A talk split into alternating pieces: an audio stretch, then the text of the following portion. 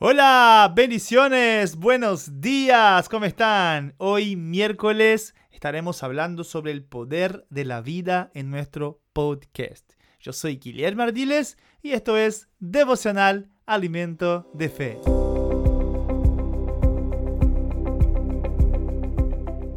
Proverbios 18, 21 dice, La muerte y la vida están en poder de la lengua, y el que la ama comerá de sus frutos.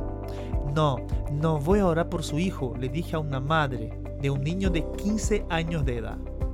No servirá de nada. En tanto que usted siga asegurándole a su hijo que nunca llegará a lograr nada, usted va a anular la oración. ¿El Señor se lo reveló? me preguntó. No, le dije. Solo sé que la condición en la vida en la que nosotros o nuestros hijos estamos es creada por las palabras. ¿Qué debo hacer? me preguntó muchas cosas que debió haberlas hecho mientras su hijo era más joven, pero él tiene 15 años ahora, así que primero, deje de fastidiarlo por ser salvo. Segundo, en vez de acostarse por la noche preocupándose por él, diga, Señor, no sé dónde está, pero donde sea que esté, lo rodeo con fe y amor.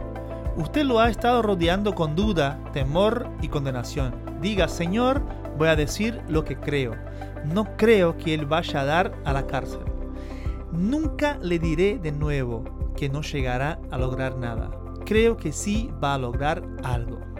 15 meses después, volví a la ciudad de esta mujer.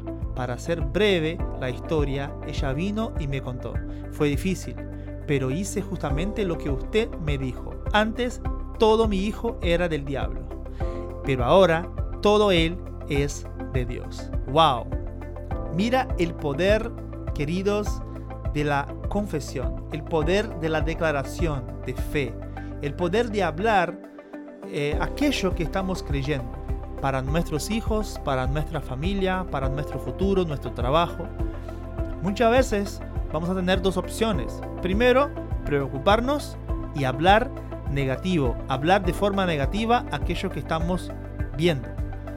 Y otra forma es hablar de forma positiva, declarando la palabra de las cosas que no estamos viendo, pero estamos creyendo. Creemos en Dios, que Dios es poderoso para realizar todo que decimos. Y la confesión de hoy es, la vida está en el poder de mi lengua, y yo ministraré la vida con ella. Y hablo palabras de vida. Dios te bendiga y hasta mañana en nuestro podcast. Chao.